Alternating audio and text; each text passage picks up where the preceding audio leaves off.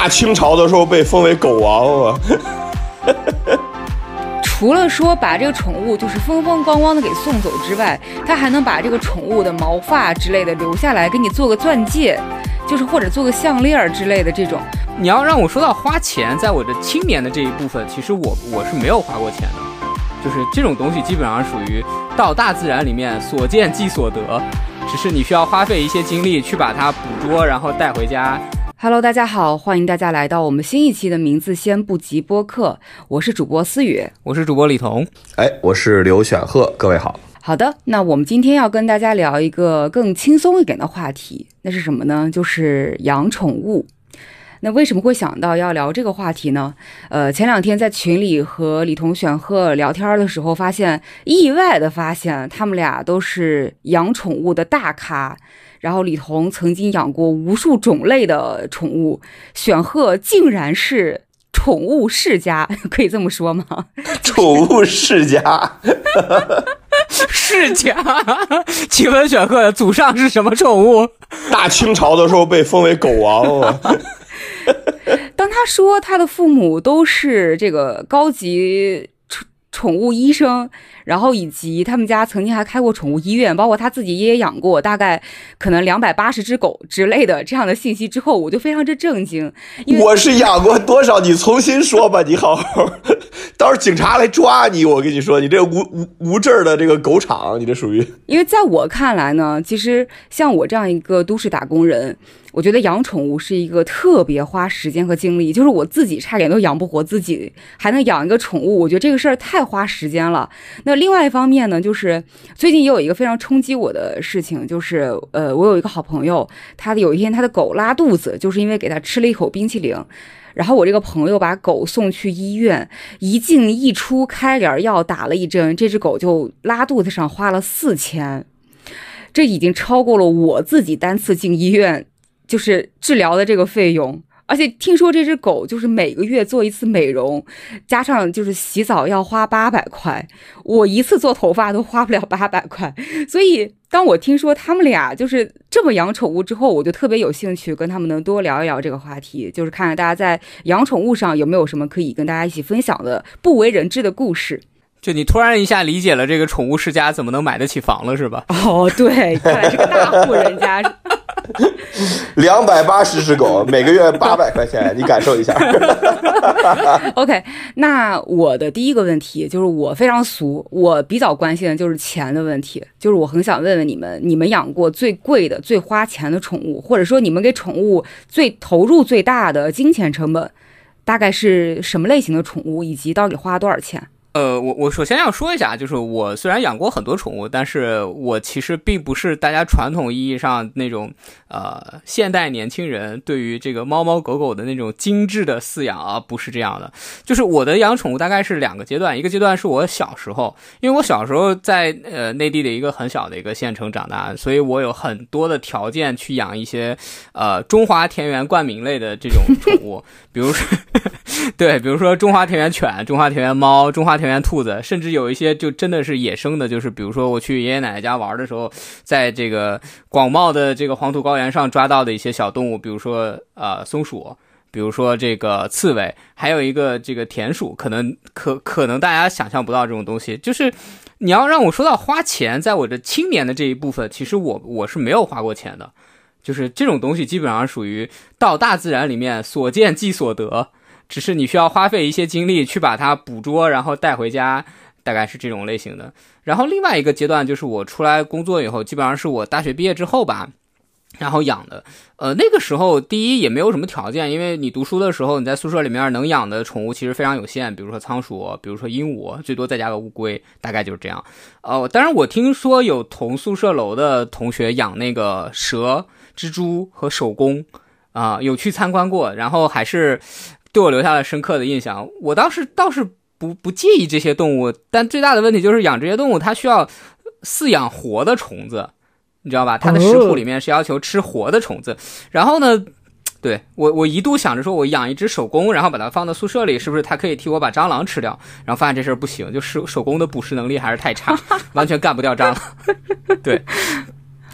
呃，真正花钱的应该是我大学毕业以后，就我自己。呃自己工作，以及加上我开始这个谈恋爱，跟珊姐在一起之后，我可能开始养一些就是陪伴型的宠物。呃，那如果说到花钱的话，那最多的大概就是仓鼠了。然后那个时候开始有一些这个专业性的去了解养仓鼠需要注意什么东西，因为最早的时候那种放养的状态，我其实是不是特别专业？就比如说我会把两只仓鼠关到一个笼子里，嗯，然后导致有一天我下班回来发现一一笼子的血啊，就是仓鼠它成年之后是会互相，就是它有领地意识嘛，它会互相打架，然后有一只把另一只咬咬的那个全全身都是血，细节不用说了，还庆有画面感。对对对对对对对。是，就说你认真来说，让我去说我花了什么钱，那倒是真的没有。我的经历大概是这个样子，就是跟大家传统意义上所说的那种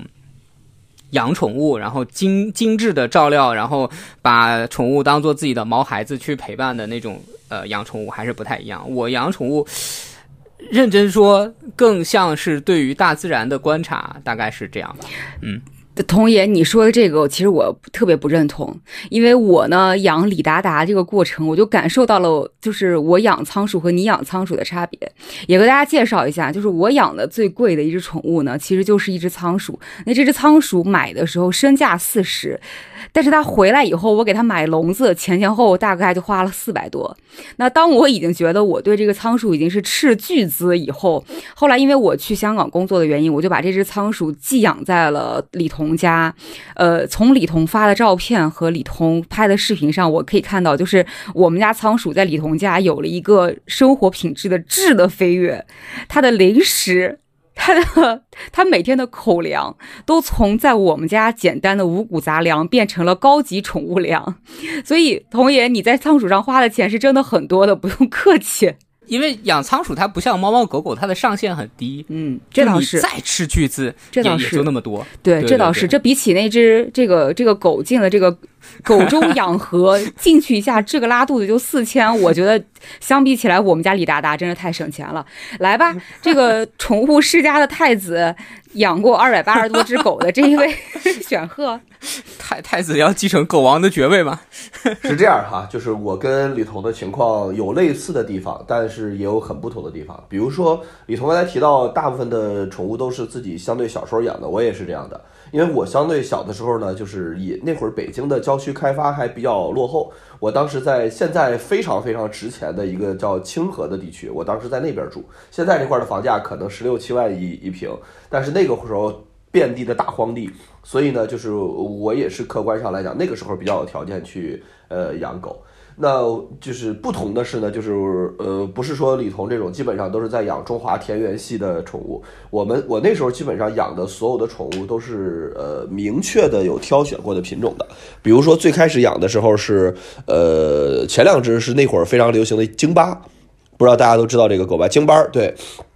对，就是经常在。这个影视作品中出现在慈禧太后腿上那只狗，就是呃京巴然后最开始养了两只的京巴然后后来养过德牧。德国牧羊犬，这是非常专业的，这个也很漂亮的大型犬。然后养过哈士奇，养过贵宾，所以其实就是基本上没有养过所谓的这种中华田园系的狗，然后全都是养的品种的狗。这得益于就是我我家确实是呃跟这个宠物这个行业吧，就是渊源比较深，所以就是获取这些呃相对而言比较名贵吧，其实也不叫那会儿还没有名贵这个概念，相对而言比较纯。品种的这个狗的这个这个渠道会相对多一些。我们认识很多呃办狗的养殖场的和猫的养殖场的这个这个人，所以的话，哎，他们可能比如说呃里边某一只狗一窝生了六七个、四五个，那可能就会哎送一只，又问有没有人要，然后就送一只给我们。所以的话，其实这种情况下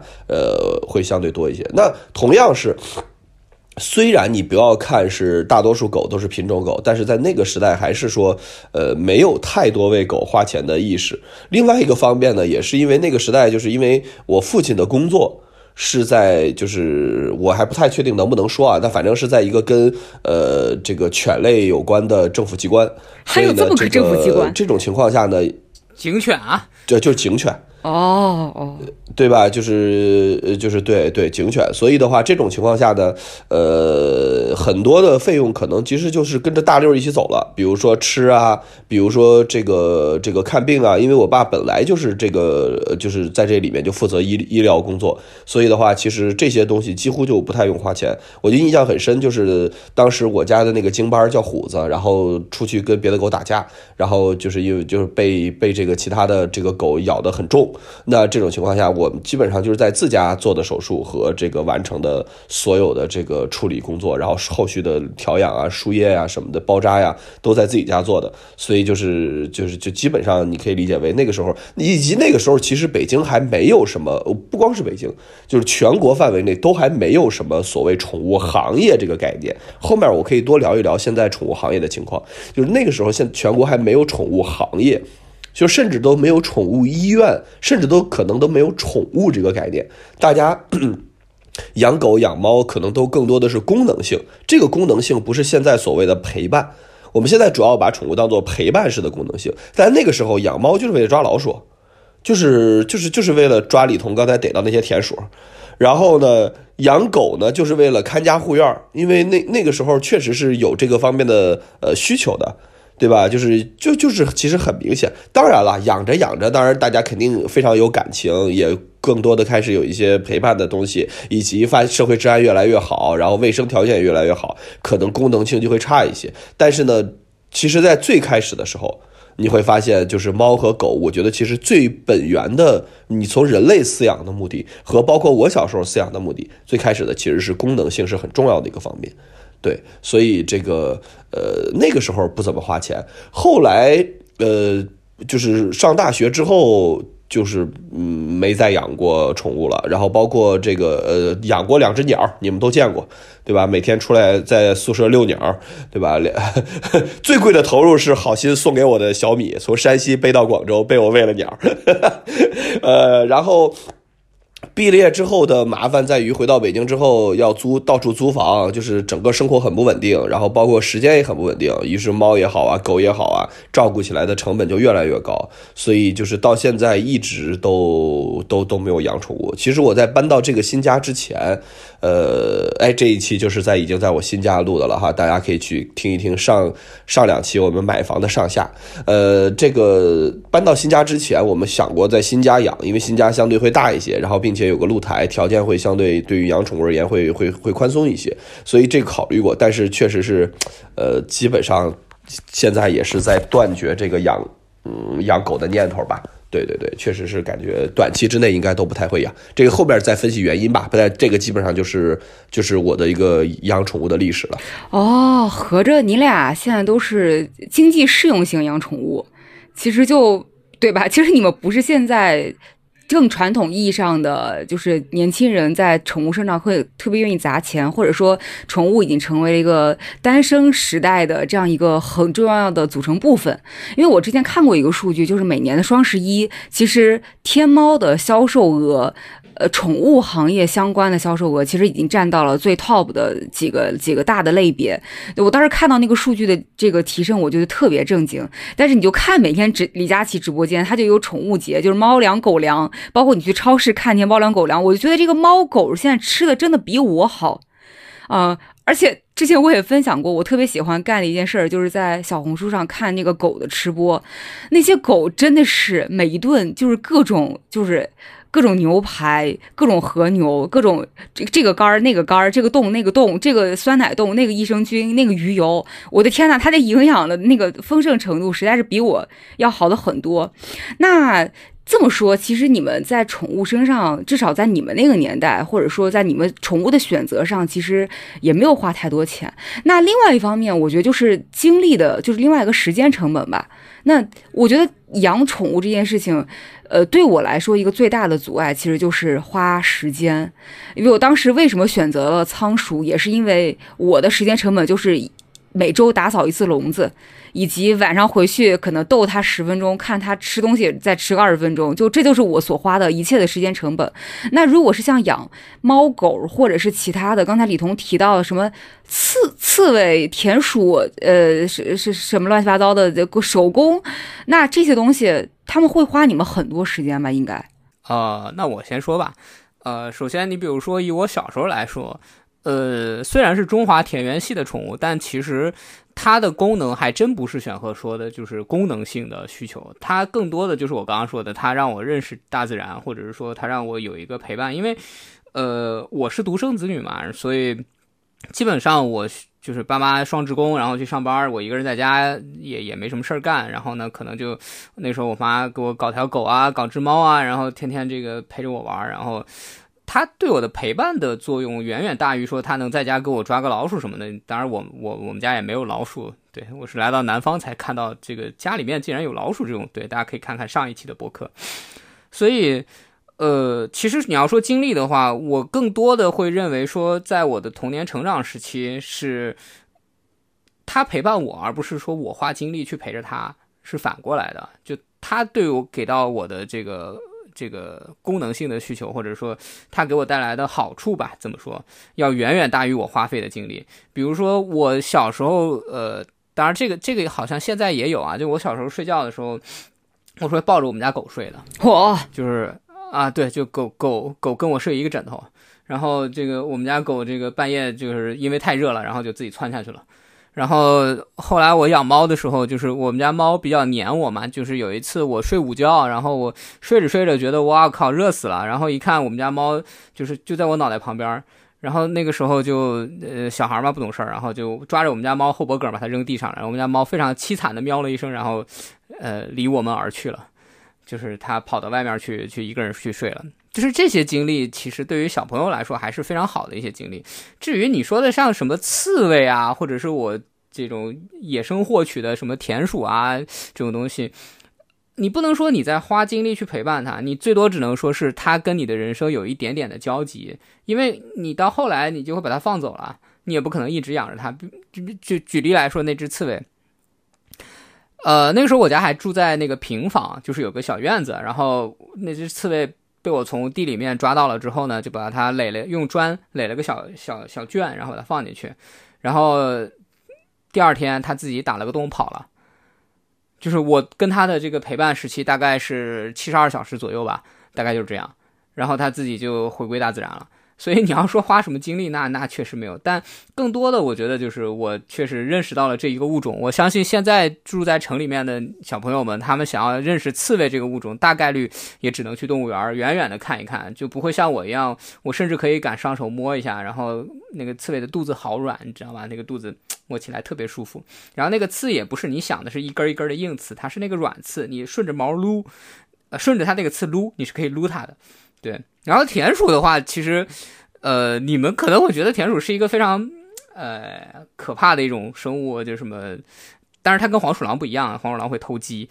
田鼠在我们北方呢，真的是农村小孩一定会玩的一种小小小动物，然后把它抓回来，然后关的关的你的笼子也好，或者关的你的砖垒的圈里面也好，玩几天，然后就把它放走了。就是我们其实不太会有那种。虐杀动物的那种、那种，就是说我一定要把你关着，然后跟我这个陪伴到一起那种感觉，就是你会知道它是一个自然的生物，然后养一段时间，观察一下它的生活习性，然后就把它放走了。对，所以你要硬说说我们花精力很多的话，那真的就是像你说的仓鼠。我为什么养仓鼠呢？其实一个道理跟你是一样的，因为从人性的角度，不是从动物性的角度去考虑，仓鼠是一种呃昼伏夜出的动物。而人，就比如说我们在城里面上班，就是白天要去上班，然后晚上才能回到家，所以相对来说，你们俩的互动时间是 match 的。就是你晚上回到家正好，哎，仓鼠也醒了。你白天上班，仓鼠正好也睡着，大家互相不干扰。但是你想养一些猫猫狗狗的话，其实是不太合适的，因为你白天上班，猫也醒着，猫一个人在家也很无聊，对吧？狗的话更麻烦，狗还得遛。所以我为什么喜欢仓鼠，就是这个原因。然后你说在仓鼠上面花的精力，那我可比你花的精力多多了。我每天晚上回来都要跟仓鼠玩一会儿。打扫笼子不至于，但是我每天回来至少把它从笼子里面抓出来。仓鼠是可以在你手上爬的嘛？你把它放到手上，然后让它自己在你手上爬一爬，然后互动一下。所以这也是我不太理解，就是那些十分热爱不能跟你互动的动物，比如说鱼啊，比如说乌龟啊的原因。就是你养这玩意儿，你除了看着它，然后俩俩人互呃两两个生物互相瞪着对对瞪眼儿有什么用？你也没有什么情感的陪伴。对我的我的情况大概就是这样。如果你说让我再去养一个什么宠物之类的话，我的第一优选可能还是仓鼠，因为我确实觉得说，我如果不能全职在家，就类似于像啊选鹤这样坐在家里就能挣钱的这种。我不太愿意养那种需要我每天白天需要陪着它的那种宠物。选鹤说：“我要是能坐在家里就能挣钱，那就好了。那我天天搁家坐着。”其实李彤这个情况，呃，是目前普遍的一个情况。其实你看，我非常想，我跟我太太都非常非常想养狗。我们是整个小区知名爱狗人士，就是我们每天出去散步撸所有家的狗，我们整个小区几乎所有的狗全都认识。这才是白嫖，好吧？你这才对，这才是白嫖，这才是白嫖。我跟你说，我们既没有花养狗的成本，然后又撸死其他人所有的狗，我们小区所有的狗我们都认识。就是嗯，前两天有一只狗，我以为我说这只狗怎么没见过呀？我说你是谁呀？什么什么的，主任就说，哎，我们哎确实是我们是这两天寄养在这儿的。哎，我说怪不得，我说这个小区所有的狗我应该都认识，就到这个程度。所以的话，其实是我们非常喜欢狗，然后非常也想养，但是确实是因为呃时间精力的问题，包括金钱。我坦率说，包括金钱，就是有一种自己还没养明白，然后再加上现在有小孩，小孩还没养明白，然后就就就别养狗了。主要是因为现在的养殖，就是对于宠物的呃养育的成本，无论是时间和金钱上，都会确实比较高。我举个例子啊，比如说，嗯，呃，城市里边，其实我一般情况下就不是特别建议大家养呃中型犬以上的狗，呃，比如说呃很流行的几种狗，金毛、哈士奇，对吧？这种都是可能这几年大家拉布拉多，这都是大家挺常见的狗。其实这些狗归根结底是猎犬。你看金毛叫做金毛巡回犬，就是它的全称是这样的，就是它本质上是一个早年间是猎犬，它的功能是你当你把鸭子打死之后，或者把其他的猎物打死之后，它会去咬回来，帮你帮你捡回来，这是它的功能。哈士奇最开始大家都知道这是雪橇犬，包括我看到还有很多家养阿拉斯加呀这样的雪橇犬的，人家怎么说在？基因里边是刻了超大运动量的。包括比如说很流行的边牧、苏牧、古牧，然后这这这些狗都是基因里边刻了超大运动量的。包括其实大家可能看着很不起眼的柯基，柯基也是猎犬的，所以其实是这些狗都是基因里边要求的运动量是非常非常大的。为什么很多人会抱怨自己的宠物拆家？两个原因，一个原因是因为长时间的被关在一个空间里边会产生，就是你可以理解为就是跟动物园似的那种那种感觉，就是大家就会在屋里边走来走去的，就是一直很焦躁的走来走去，会产生焦躁感。第二个就是因为运动量得不到满足。嗯，如果你每天能够带着你家的哈士奇能够走个五公里以上，你看看你们家哈士奇还拆不拆家？对吧？很就就他回家每天的运动量得到了充分的消耗的情况下，他就他就会好得多。但现实是什么呢？现实是大家可能就住个三五十平米、五六十平米的房子，然后呃，但在这种情况下，大家依然去养了相对比较大型的狗。那对于这个狗而言，它其实活的其实比较憋屈。这个是一个挺麻烦的事情，所以这也是我自己为什么之前没有养宠物的原因。再加上像李彤说的，我们现在大多数的人都需要白天出门，然后晚上才能回家。其实对于呃，比如说像金毛这种，它对于情感陪伴需求很高的这种狗，它会经常需要有人陪着它。然后因为狗这个概狗这个物种好像没有什么时间观念，就它感受不出来时间的流逝到底是长还是短，所以它。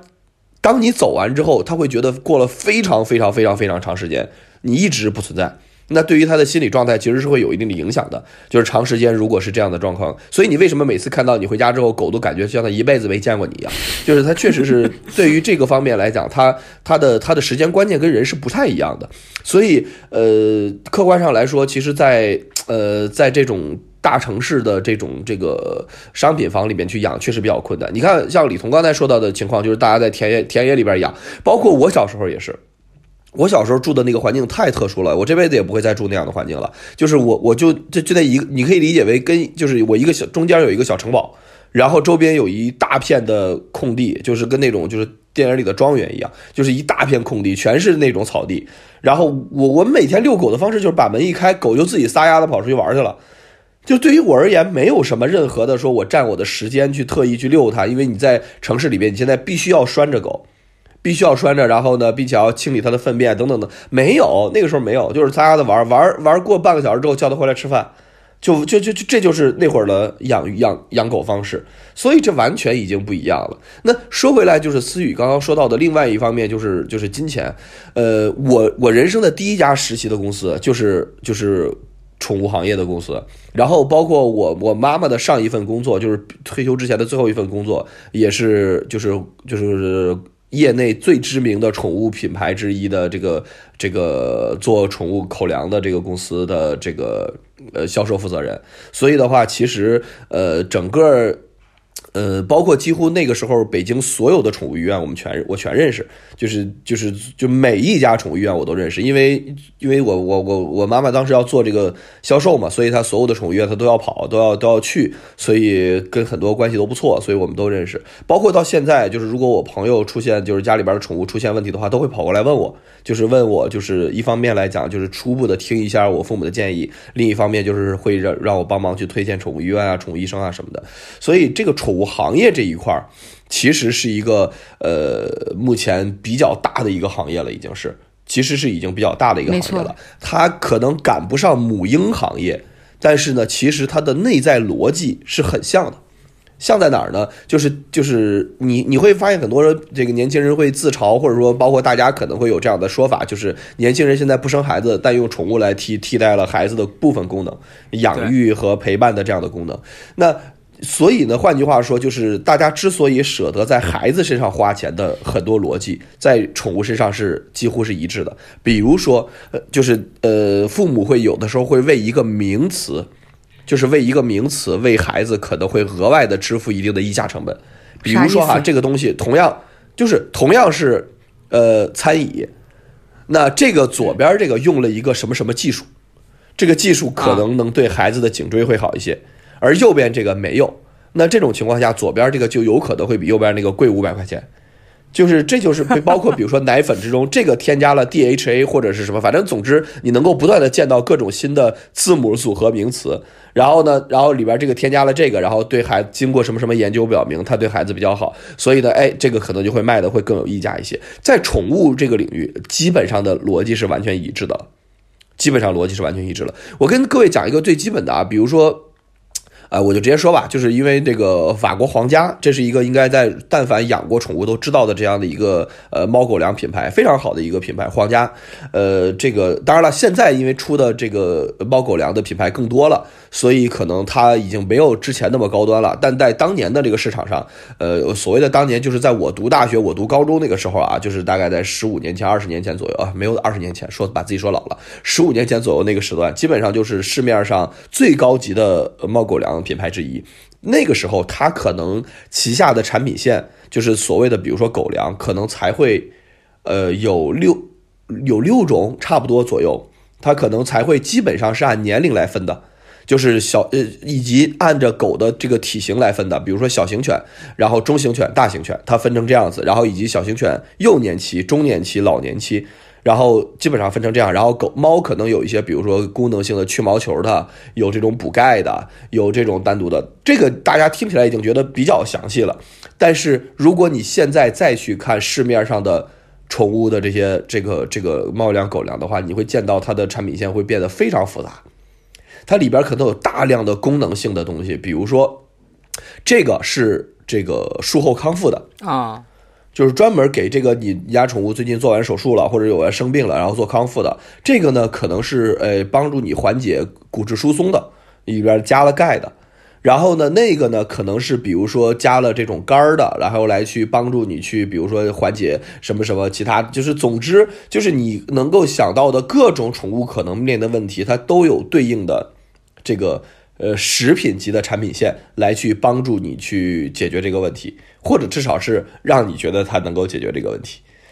对，所以其实这个就是一个，我觉得二者之间逻辑很像，二者之间逻辑很像。再包括比如说，你同样是可能是一个狗咬胶，或者是同样是一个玩具，小就是狗咬的这种玩具，那这个材质可能就会对呃，狗的这个，就算它经常吞咽，就算它经常就是把这个东西吃进去，也对它的身体无害，它可能就要走这种哎无害化路线。所以你会发现这个逻辑基本上就跟养孩子一样了，就是你买什么东西都会希望买这种哎无甲醛的呀、无添加的呀等等等等，就是本质上的这个逻辑是一样。所以为什么现在叫毛孩子？毛孩子就是这样，就是大家本质上在养宠物都在当孩子养。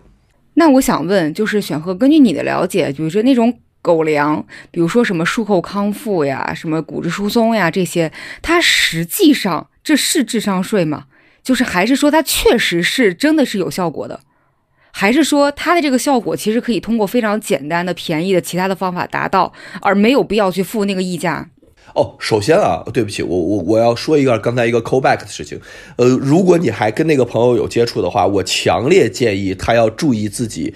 养狗的饮食问题了，因为狗这个动物是它跟人类的饮食习惯是就是饮食的这个能吃的东西是很不一样的。嗯，客观上来说，狗很多东西对于人而言随便吃，但狗舔一口就致死。哦，比如说巧克力。嗯，比如说巧克力，所以但你刚才跟我说这个狗吃了冰激凌，我其实是一激灵的，哦就是这个东西是绝对不能吃的，就是是就是很多现在养养宠物的人，呃，对狗好的一种方式就是把我自己吃的觉得很好吃的东西给狗吃，嗯。这个其实是很不好的。当然了，就是你回顾到原来，就是可能我们小时候就是自就是那个呃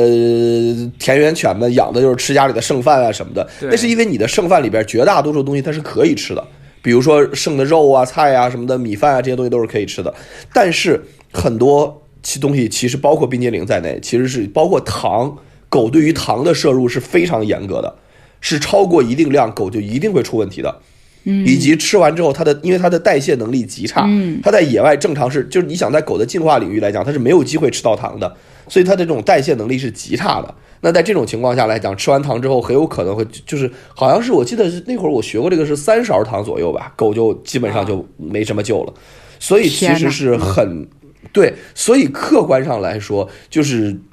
的确有些东西是不能吃的。这个我觉得不是智商税，这是这个是的确是不行的。另外一个方面呢，就是你以及啥叫智商税呢？你觉得我刚才说的一些宠物的东西，你马上这个 呃也要这个进入这个领域了哈。但是反正就是就是有一些，比如说小孩的东西，你说算不算智商税呢？你很难讲，你真的很难讲。你它的确有差别，它的确有差别，但是这个差距差别大不到大不大的到溢价的程度，真的很难讲。我觉得这个咱们哪天可以就是单独再聊一些养育，我我我觉得可能可以详细的更详细的讲一些。但是总之是就是我觉得更多的你要想到的是，消费本身不只是在满足实际需求，客观上也在满足你很多心理需求。你在心里边可能对这件事情有焦虑，比如说最常见的焦虑就是狗的一种情况就是骨质疏疏松。到了狗狗到后期的话，比如说很多品种都会容易出现腰椎间盘突出，出现这个老完之后可能就是呃就是骨头方面的问题。那你这个时候你说给它吃个就是加钙的这种东西，这不很正常吗？你人类不也这样吧？偶尔缓解自己的焦虑，吃吃钙片。你说那钙片是不是智商税？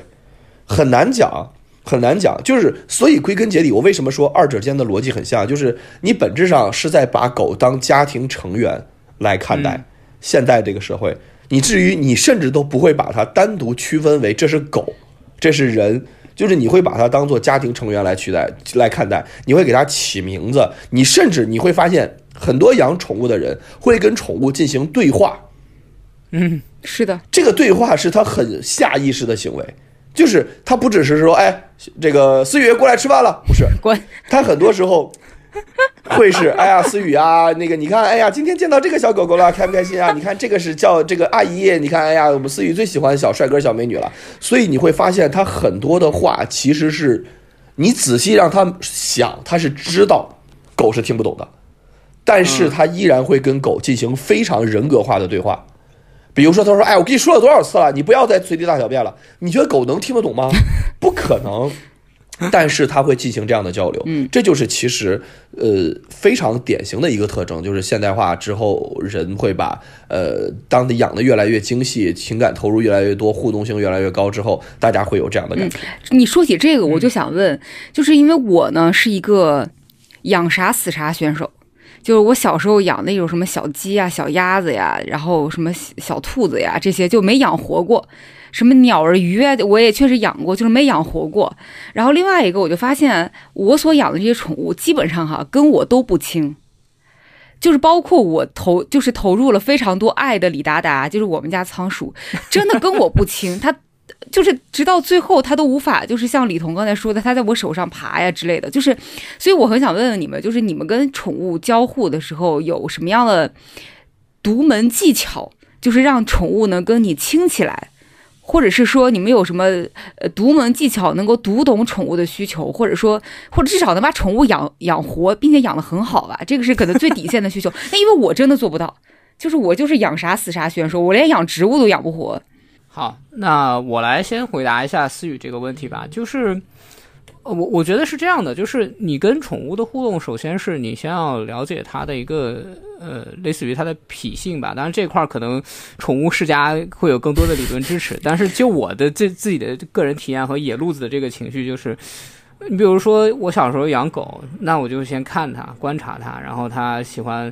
比如说它喜欢咬我的拖鞋，或者说它喜欢在哪哪个地方四处溜达，然后我就跟它有一些陪伴性的这种。然后，比如说我养，就拿你最介意的李达达这件事情，其实我一开始养的时候，我也没什么经验。一开始我第一次养那个我第一只仓鼠的时候，就我刚刚也分享了，我把两只仓鼠关在一个笼子里，然后好咬咬的一一嘴血，对吧？就没有没有这个经验。但是后来就会慢慢的发现，你其实从一开始就是当这个宠物还在幼年期的时候，你跟它做互动，它是可以慢慢接受你的，就是。呃，有点像说我们的本能其实是会对于另外一种生物来说，会有一些善意，释放善意，然后它就会给你回馈一些善意。因为你知道，对于宠物来说，特别是对于像猫狗甚至更小一点仓鼠来说，你是一个特别巨大的一个东西，它会天生的感受到害怕。你理解吗？就就你你想一下。你的脑袋跟仓鼠的脑袋放在一起，它那个小脑袋看到这么巨大一个东西，呲呲溜的一下站到你面前，你会不会害怕？你你第一时间反应也是躲。所以我认为就是说，跟宠物的互动的一个核心技巧就是慢慢靠近，然后慢慢接近，观察它的习性，然后释放善意，然后它就会给你回馈一定的善意。包括说仓鼠也是这样的。我最开始就你们家李大大来的时候，你们家李大大来的时候应该已经一岁多了吧？对，一岁多了，不是幼，对，已经不是幼年期了。那我最开始就是手上放一个那个奶酪嘛，就是他爱吃的那个冻干儿，然后放在指尖上，然后他过来吃，然后再再再放一个，然后他再过来吃，然后然后我往往手心里放，从指尖上往手心里放，然后往胳膊上放，他就慢慢往上爬。它就会对于你没有那么大的恐惧感，就是我觉得很很简单吧，就先消除这种恐惧感，然后他就会觉得啊，这这个这个生物或者前面这个东西他不是那么害怕。其他的我觉得倒是没有说特别的一个技巧，就是说一句，对，说一句很这个欠打的话，就是用真心换真心。哎呀妈呀，这鸡汤！那好，我们来听一下这个这个宠物世家的理论性的、科学性的技巧。啊，那我来上这段课啊。首先，李思雨，你的宠物选择就有问题啊。你那些小鸡、小鸭子，那我跟你说啊，你如果你通过这个来。就是认定自己是一个养什么死什么的，那全中国所有的小孩都是养什么死什么的，因为你当时在路边买的一些小鸡小鸭子，多半就是那会儿小学啊或者什么也好，就在路边吧，对吧？有那种小摊儿，然后呢，就是看着小鸡小鸭、小黄鸡小黄鸭挺可爱的，然后呢，这个对对对，然后就买几只回家，然后对对对，然后没两天回来就死了，那太正常了，因为那玩意儿本来就是消耗品，那个根本就不是用来让你养宠物的。这么说吧，那个那个。一千只鸡里边能有一只，一千只鸭子里边能有一只能被养活就很了不起了。它客观上来讲，它本来也没做免疫，它那个时候本来那个那个那个年龄的这个这个鸡也好鸭也好，它就不该就是被个人去领走养，本来就是这样的。它跟你养什么，就是它跟你养的方式都没什么关系。你懂我意思吧？基本上这种情况下来讲，它很快就会因为接触各种的人类世界的细菌，以及它缺少缺少免疫，然后缺少群体生活，很快就会死掉的。这是很正常的事情。你不用认为自己好像就是养宠物上没有天赋，因为大家，我跟你说，你到时候可以在听众互动区看一下，基本上只要在大陆的这个听众，每一个人都一定有养小鸡、要小小黄鸭、小黄鸡死了的概，就这个这个这个过程一定有。谁家要是说哇塞，我能把一个是小黄鸡、小黄鸭能够养活喽，哇塞，能够养养大喽，那才是令人震惊的。你安慰到了我，所以这个你不用担心，啊，不是，这是真事儿。所以以及另外一个问题就是你刚才讲到的互动。你要想啊，人类作为这么多养了这么多年宠物的，因为宠物这个概念，就是我从最早的功能性的对于狗的驯化来讲，养了这么多年的宠物就是宠物了。大家之所以最终主流的宠物会停，就是会决定基本上是在猫狗，主流的宠物是这样的原因，就是因为这两个动物跟人的互动性会比较强。至于你说的其他的这种，比如说你包括啊仓鼠，其实很难跟你产生互动，因为二它本身就包括你会养到很多，包括呃现在有的很流行的蛇呀、蜥蜴呀，呃，这包括甚至相对更加流行的鸟啊、乌龟啊，你包括养鸟，养鸟你让它怎么跟你互动？人家鸟天天你给人关笼子里边，哥你你想跟它互动吗？哎，这这个我要补充一下。啊，你说啊，我我补充一下，就是这这个我为什么突然有一个很强的表达欲呢？就是，呃，前段时间我一个同事，他强烈的安利我了一种鸟，叫做小太阳鹦鹉。然后这种鹦鹉是这样的，你不用关笼子里，它也飞，它也不飞，就是它跟人的互动性，就让我听起来它跟人的互动性感觉要比仓鼠的互动性好很多。就是这种鸟有两个特点，第一个特点就是你它每天会定时定点的去排泄。然后你笼子门也不用关，你就那么敞着，然后它自己会飞回去，然后排泄，排泄完了以后，然后晚上自己回去睡觉，就感觉跟狗差不多。然后它白天呢，就是飞在你肩膀上，然后就在你肩膀上，然后头上、肩膀上这样来回跑，然后也不会说你到了户外以后它就飞走了不回来了。就是他说这这种鹦鹉是一个特别适合家里面有小朋友的养的一种宠物。就这种鹦鹉是不是就是我们人类的驯化科技又出了新的，点亮了新的技能树？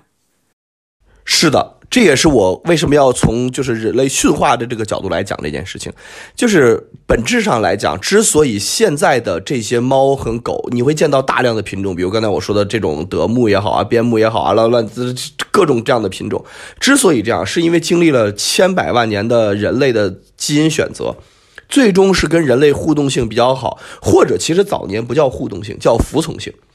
服从性比较好的这些动物，然后慢慢慢慢被人类筛选出来，然后不断的辅之以基因改良。比如说，就以德牧为例，德牧会不断的哎让它的体型变得更漂亮，然后呢，这个呃敏捷性、力量、咬合力等等各方面会不断的进行改良。因为为什么？因为它本质上来讲，呃，是功能性的犬，就是比如说警犬啊、军犬啊什么的。然后再比如说呢，你看像很多很漂亮的狗。它会不断的在这个体态上，然后在这个毛色上，在颜色上等等等等不断的做筛选，然后最终剩下来的狗你会发现很漂亮。你知道，你你仔细想想，现在很多观赏类的犬，比如说博美，比如说这个约克夏等等这样的狗，几乎在你你你它不会是在自然野外中进化出来的狗，几乎是不会的，一定是被人类匹配出来的。所以其实。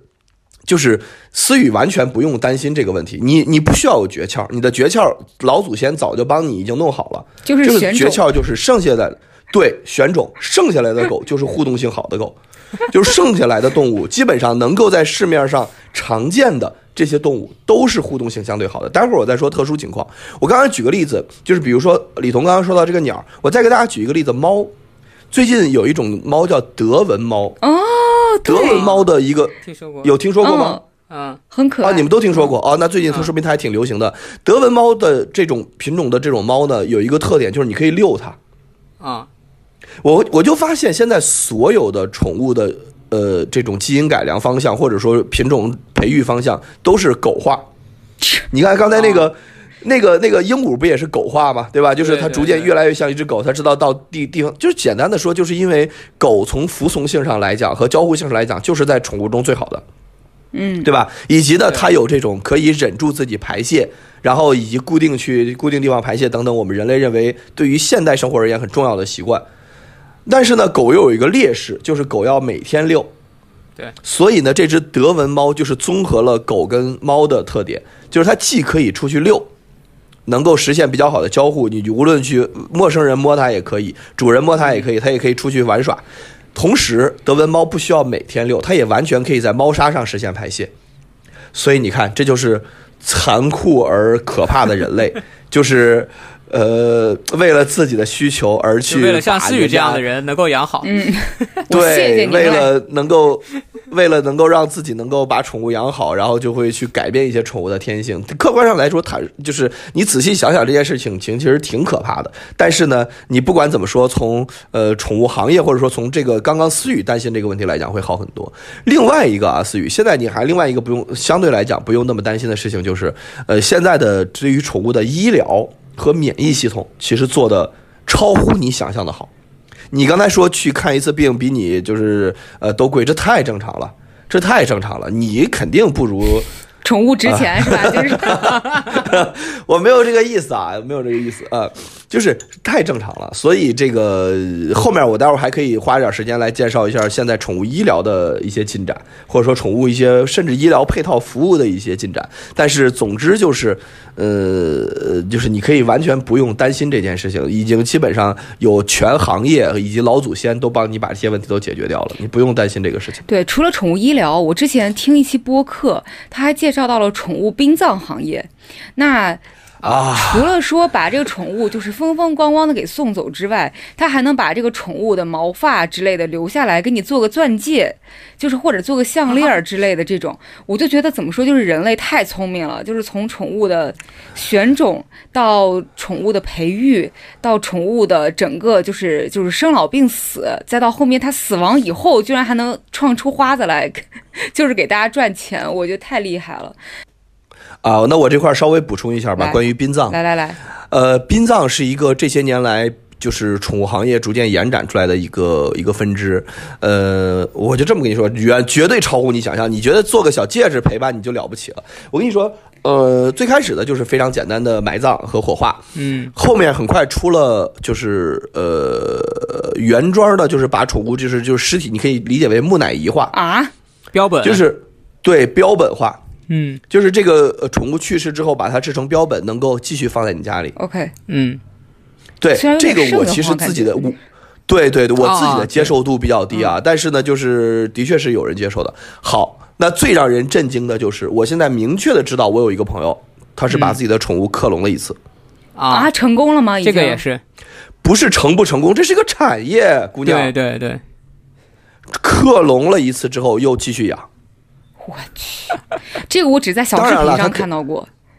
当然了，他肯定不可能继承记忆，但是呢，理论上来讲，这只狗跟上一只狗是一一样的，因为克隆嘛，这个技术是这这本质上是一样的，所以其实就是呃花活可太多了。我跟你说，就是因为我已经有两三年没有再接触新的宠物行业发展了，这花活可太多了，就是远超你们的想象。太可怕了！因为很多事情事情上来讲，坦率说，比如说克隆技术，其实我们也挺想在人身上实现的，但是受限于道德伦理，嗯很多东西其实不方便在人身上做，但是在宠物行业中早就开始先做了。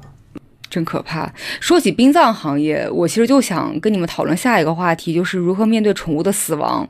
呃，坦率讲，这件事情是其实阻止我。去养宠物的一个很重要的一个原因，因为在我有限的养宠物的历史上，不管是之前刚才跟选赫聊到的小鸡、小鸭，还是后面养兔子，然后以及就是包括养李达达、养仓鼠，就是每一只宠物的离开，我都就是很长时间都无法走出来。就对我来说，就是确实是无异于一个亲人的离开，就哪怕它是一个我只养了就是五六天。一个一个礼拜的小鸡小鸭，所以我就很想问问你们，就是养过这么多宠物，嗯，你你们会觉得自己对于宠物就是去世的这个耐受力会有提高，或者说你们对于宠物死亡这件事情，嗯，就现在的我当然知道你们肯定会难过，但是你们会觉得就是呃，就是自己的耐受力也好，或者说自己的心会更豁达了，还是说你们能够逐渐开始更多的正面死亡这件事情？你们你们会觉得就是养宠物这个过程能够帮助我们去呃更正确的面对自己就是人世间的这种生老病死吗？啊，那我先说吧，我觉得是会的。呃，为什么这么说呢？就是我养的第一只这个中华田园系的狗，它陪了我十几年，因为它应该是个串儿，应该是京巴不知道跟什么东西的串儿，然后就是白白的，然后然后挺可爱，它陪了我十几年。然后就是人小的时候是不会思考死亡这件事情的，嗯但是那那一只狗就是他最后走的时候，就是已经年纪已经很大了嘛，然后就也也衰老了，吃不下，然后毛也开始变得非常斑驳，然后你就会很明显的感受到，就是时间在这种生物上的一种作用的一个力，包括人会变得越来越衰老，然后慢慢的吃不下东西，然后那个眼睛开始变得浑浊，然后也不怎么动，懒洋洋的在那儿，然后直到有一天它完全不动了。我第一次理解，呃，或者说第一次见证到死亡，其实就是这这只狗，因为它跟你关系很近，它跟你很亲，然后有有有很多你开始去想说，哦，原来我们这种生物也好，或者别的什么东西也好，都会慢慢的在时间的作用下会发生一些改变。这个其实是对于小孩来说是非常有意义的。一一方面就是你近距离观察到跟你很亲近的这个生命的消逝，你会开始思考这个事情；另外一个方面就是，呃，你会认真的去想说，呃，就是你你的生命是有限的。然后你会开始思考一些时间维度上的长和短，因为你小时候你其实不太会有这种时间的认知，你会觉得一天就是一天嘛，睡一觉起来又是一天了，每天太阳都是新的，你其实完全感知不到这个东西。然后再到后面你去养一些生物的时候，呃，你比如说像我的话，我我后面就是很认真的陪伴了我很长一段时间的，呃，一个就是仓鼠，仓鼠的生命是非常短的。就是活得久的大概是四年，活得短的可能就是两年。然后你养仓鼠的时候，我每次就虽然我很喜欢养仓鼠啊，就因为它互动性很强。我每次养完仓鼠之后，就当仓鼠走了的时候，我会，嗯，我个人会给它有一个小的仪式，就呃，思雨可能见过，就之前给李达达那个，就是我会有一个做一个小盒子，然后把它放进去，然后把它呃，无论是埋了还是还把它海葬了，就是你会有一个选择。然后我差不多大概接下来。一两年吧，就没办法再去养一只仓鼠。我也我，但是我还会去宠物店看，我啊，好可爱，好可爱，然后刷他们的视频。但是一定要再缓个一两年，你才能去再再再去养一个新的仓鼠这样子。嗯，所以你你的那个问题对我来说，我非常感谢，说他第一在生命里面，在在我的人生中陪伴我一段时间。第二，我是非常认可，说我通过养宠物提升了我对于一些呃死亡也好，或者别的这个让人悲伤的事情的一个阈值。真的是拉高了一些阈值，就不会那么的无法正面直视。对，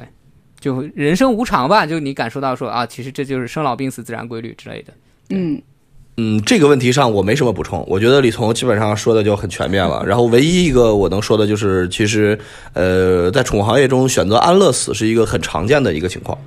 呃，就是相对而言吧，哎，当然就是所谓相对人类而言，就是人类世界就是就麻烦了，就是伦理乱乱问题问题乱七八糟。但是在宠物行业中，很多的家庭最终会选择安乐死，原因就是因为很多狗最后会有多种疾病，然后这个功能衰竭啊等等的，它确实活得也比较痛苦。然后呢，哎，对对对对对，但这种情况下，对于人类而言就比较麻烦，就是就人类的这个身上的道德枷锁过多，导致无法实现这个安乐死。但是呢，对于宠物而言就比较常见。所以其实，呃，我觉得在那个时候，几乎所有的家庭都会面临这个选择：是要继续治疗，不光是花钱的问题，然后呢，但同样也会有痛苦的问题。这跟人类老的时候都一样了，对吧？然后另外一个就是，就在决定是否要安乐死，以及包括最后的这个宠物行业是有临终关怀的，嗯。对吧？就是对这种的这种临终关怀啊，或者是安乐死啊这样的最终的这样的陪伴，大家都会有一些思考。所以我觉得这就是李彤刚才所说的一些补充吧。嗯，没有更多了。嗯，哎，你们有思考过，或者说有考虑过，比如说通过养宠物来替代养孩子，或者是说就是包括。比如说，给爸妈去选一只宠物，然后让宠物能够更好的陪伴爸妈，就是就是更充分的发挥宠物的这个陪伴性功能。因为在在选鹤肯定已经有孩子了，都但我不知道你有没有想过这一点啊。但是这那个关于就是有没有考虑过，就是说养只养个宠物代替生孩子，这个我还挺想问问李彤。哦，是这样的。呃，我最早的时候就是有人劝我养宠物，大概是刚毕业不久吧。然后那个时候刚开始跟珊姐在一起，然后就有朋友劝我说：“哎，你养只猫啊，养只狗啊，然后你这个就是从小养宠物，猫猫狗狗，你训练它的这个过程中，你们其实可以磨合你们的这个养育观，就是你们怎么养孩子，就相当于是哦，你是养宠物练了一手，你知道吗？养宠物为了更好的养孩子，对吧？”啊，是是是，嗯呃，但对我们来说，其实呃，宠物肯定是不能替代养孩子，这这个你可能是有一个明确的界限。当你养宠物养多了以后，你就明确的知道这玩意儿跟养养小孩完全是两回事儿，妥妥的是两回事儿。但是说磨合养育观，或者是磨合双方的一些价值观，我觉得是能起到这个作用的。就是我当然这个是就是比如说养孩子前期。呃，你准备阶段的时候可以养一个，或者说你们刚开始在一起，就两个两个人刚开始成为情侣的时候在一起的时候，你们可以养一个宠物来磨合双方的一些价值观。比如说，举个简单例子啊，就是拿这个仓鼠来说，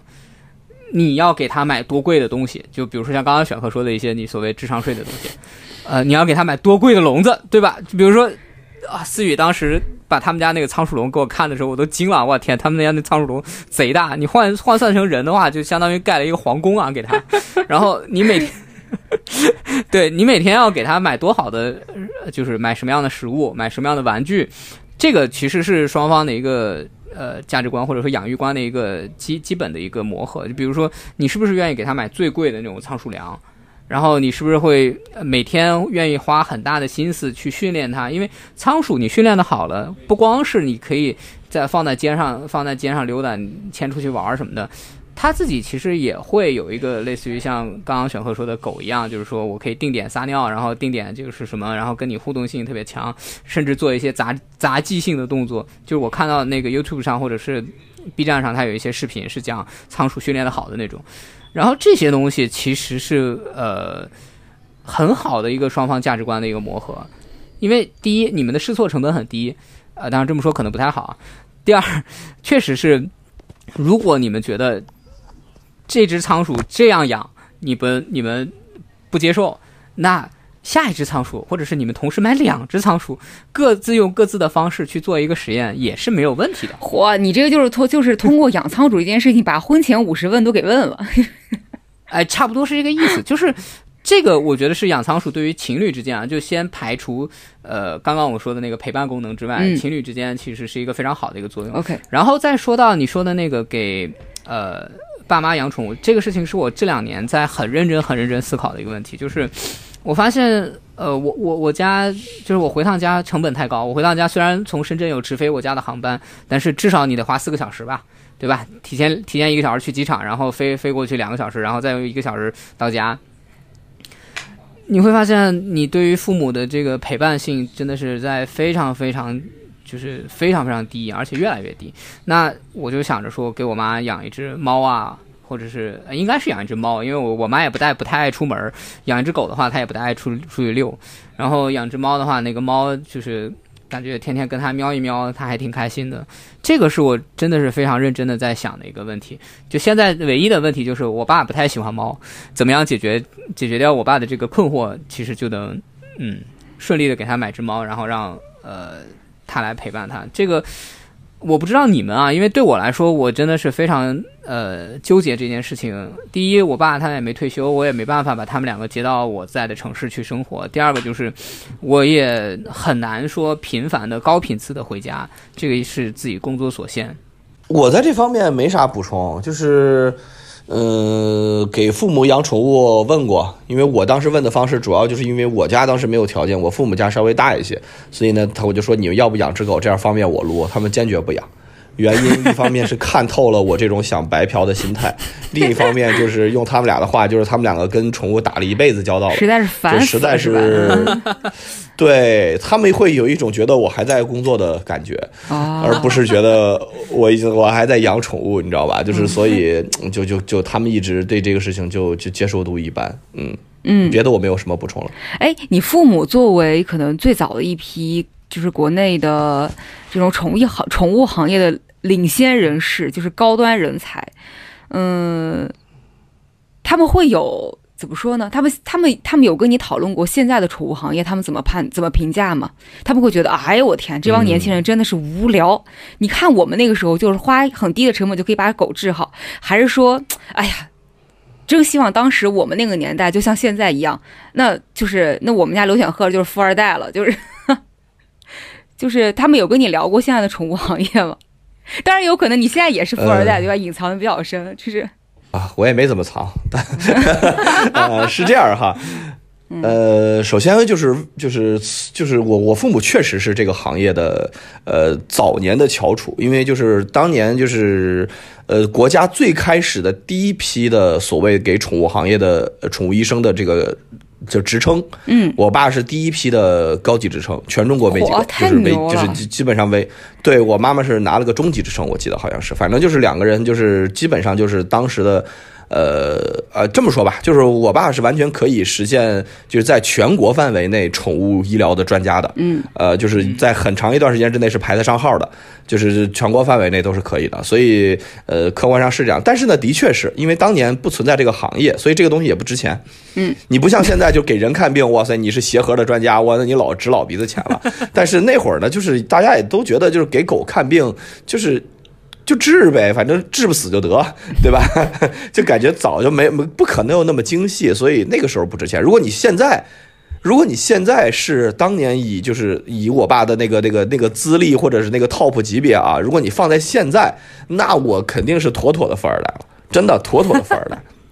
因为现在的这些医生就比就比人医还值钱。我我给大家讲一讲为什么会出现思雨刚才说那个我宠物去医院看个病比人要贵的情况。嗯，归根结底的原因是因为两个，第一个就是因为这个信息差更大。嗯，现在你大大小小大家都能够通过各种渠道去了解一下给人看病大概是多少钱，所以你其实去医院之前，你心里是有个预期有个数的。对吧？你不会说你看个感冒，最后医生给你一万块钱账单，你大小得给这医生告了，对吧？你觉得这肯定不合理，嗯，你你给我得说出一二三来。但是呢，你作为一个宠物去医院看病，你是不知道该花多少钱的。你坦率说，你心里没数，嗯，看四千，你只能觉得惊讶，但你不会觉得，哎，就是说这别人都是八百块钱觉得事儿，为什么到我这儿四千？就你可能没有这个心里这个锚定价位，这是一个方面。第二个问题就是人有医保，嗯，就是人有医保帮助你去 cover 掉了很大的成本，以及就是你人有这么多的人，于是他可以很多人去帮你摊薄了这个成本。比如说，同样一台 CT 机，你给狗做，你可能一年用的次数可能也就四五十次，但你给人做，你你可能一天就要用四五十次，所以很多的人帮你来摊薄了这个成本。嗯，这种情况下来讲，于是人的看病会比狗便宜，于是。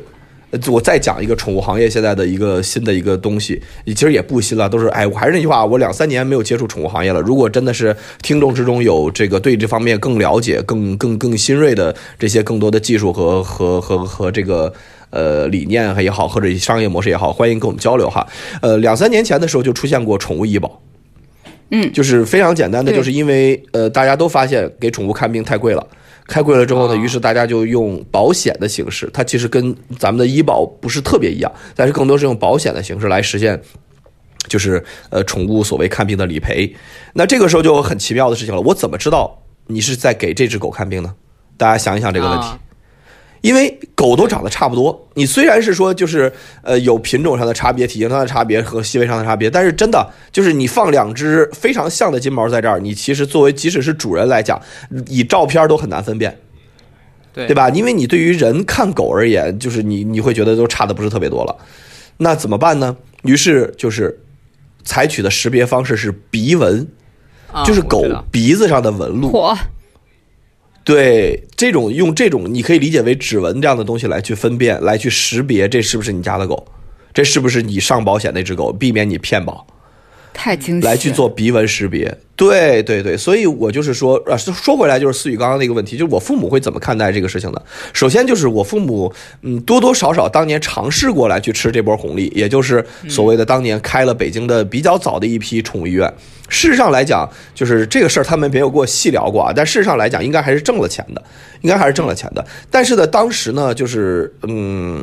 呃，包括我小时候的相当多的成长时间都是在宠物医院里的，我见证过我父母去给给这个各种狗啊、猫啊去做手术啊什么的，就是见证过很多这样的手术，也见证过很多，包括就是化验啊、细小啊、犬瘟啊等等等很多这样的宠物的这种疾病的名词，我当时都是在我小时候的成长中经常出现的。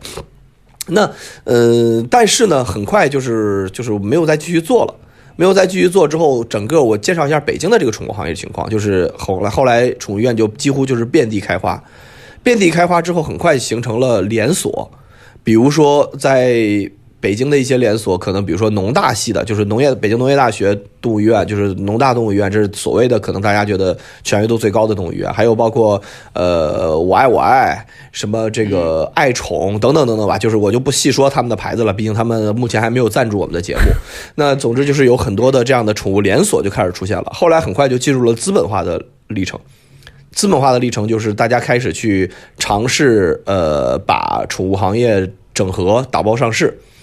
在这个过程中，又出现了非常多狗血的情况，呃，包括画饼之后做不到啊，包括就是就是兄弟反目，包括就是这种强占股份等等，就是常见的这种行业的情况就都开始出现了。就这也是我觉得行业逐渐走向成熟的标志。呃，基本上到今天吧，就是。嗯，大多数的宠物医院实现了在北京啊，呃，哎，不能说大多数吧，相当多的宠物医院实现了连锁化，就是基本上大家都是连锁化经营。然后呢，以及呢个别的可能还会有，哎，某个宠物医生自己出来来开一两个宠物诊所，靠自己的声誉来去挣钱这样子。那我父母怎么看待这件事情呢？首先，他们我觉得他们对于这个事情的接受度比较高，因为他们并不是传统意义上的。比如学究派的一直在做理论研究的，他们实际参与过这个行业，包括刚刚我说到的，我父我我妈妈直接直接在这个呃做宠物行业的销售工作呀，包括我爸也也就是我们自己家也开过宠物医院什么，他们对于这个商业化的认可度其实很高，因为他也知道这是必由之路，或者说也知道这个行业是这样，他一直见证了这个行业的。从零的发展，这行业基本上数得着的大老板，他们都还算是有认识的，所以其实他们对这个事情的接受度比较高，他们所以不太会有那种啊，当年我们花多少钱养，其实不太会有。但是呢，另一个方面，偶尔他们也会感慨说，哎呀，当年那个宠物医院我们要接着开，怎么怎么样，或者这也会有。但是总体而言，心态还比较平和，确实心态还比较平和，在这件事情他们还比较佛系，嗯。对不起啊，我在最后我要稍微再补一段，因为我说实话，我觉得就是呃，因为现在的养宠物的人确实非常非常多了。然后我在这块儿，我觉得也向大家稍微呃讲一个我个人的倡议吧，或者说讲一个我个人的感觉，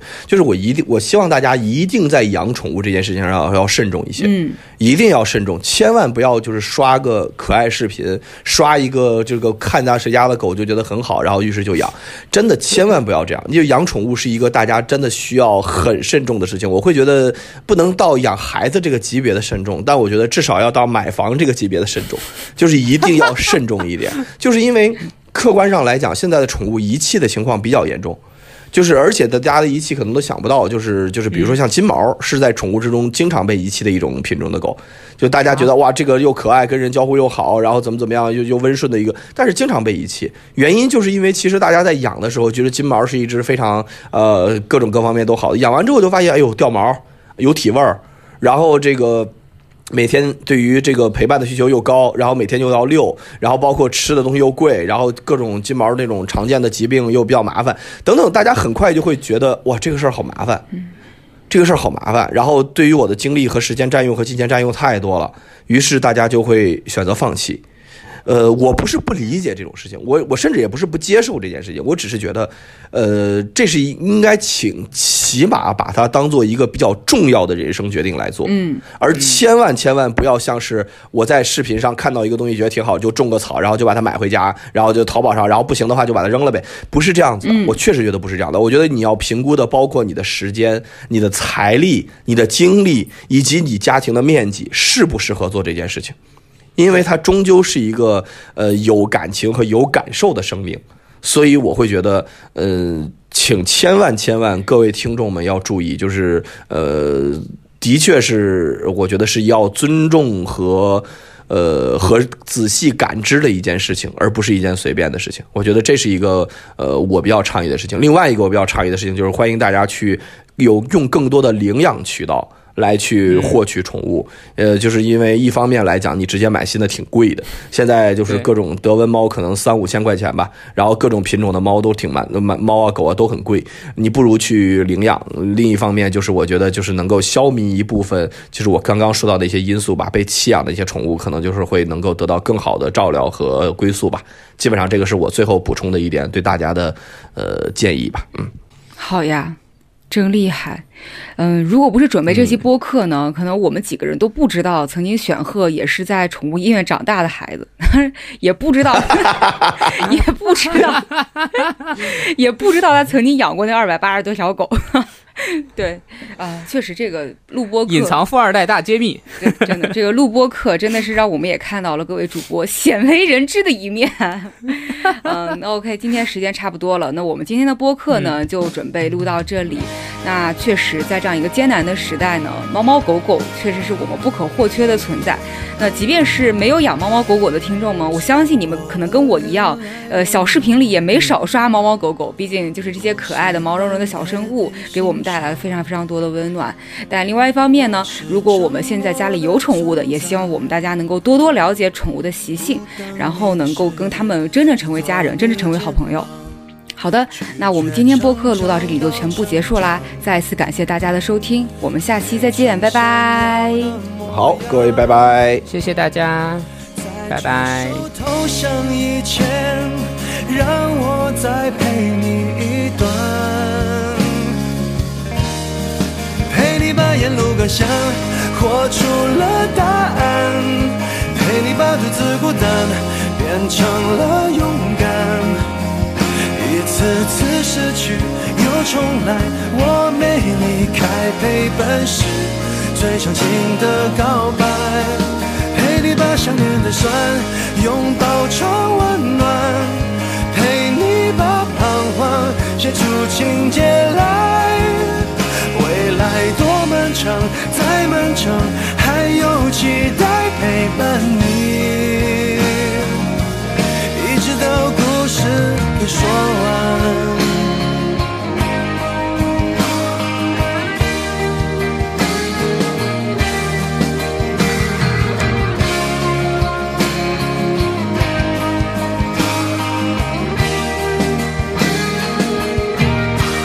让我们静静分享，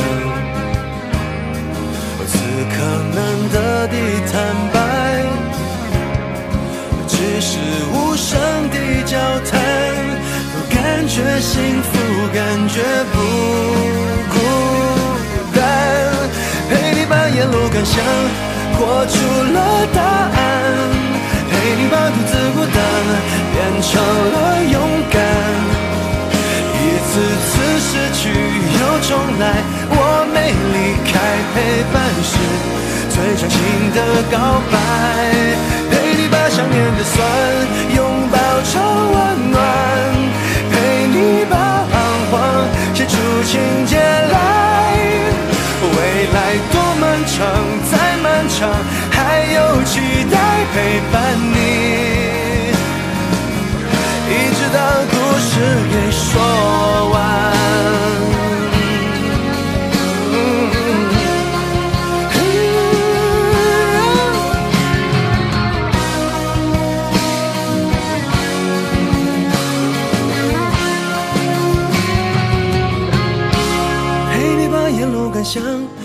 出了答案，陪你把独自孤单变成了勇敢。一次次失去又重来，我没离开，陪伴是最长情的告白。陪你把想念的酸拥抱成温暖，陪你把彷徨写出情节来。还有期待陪伴你，一直到这故事说完。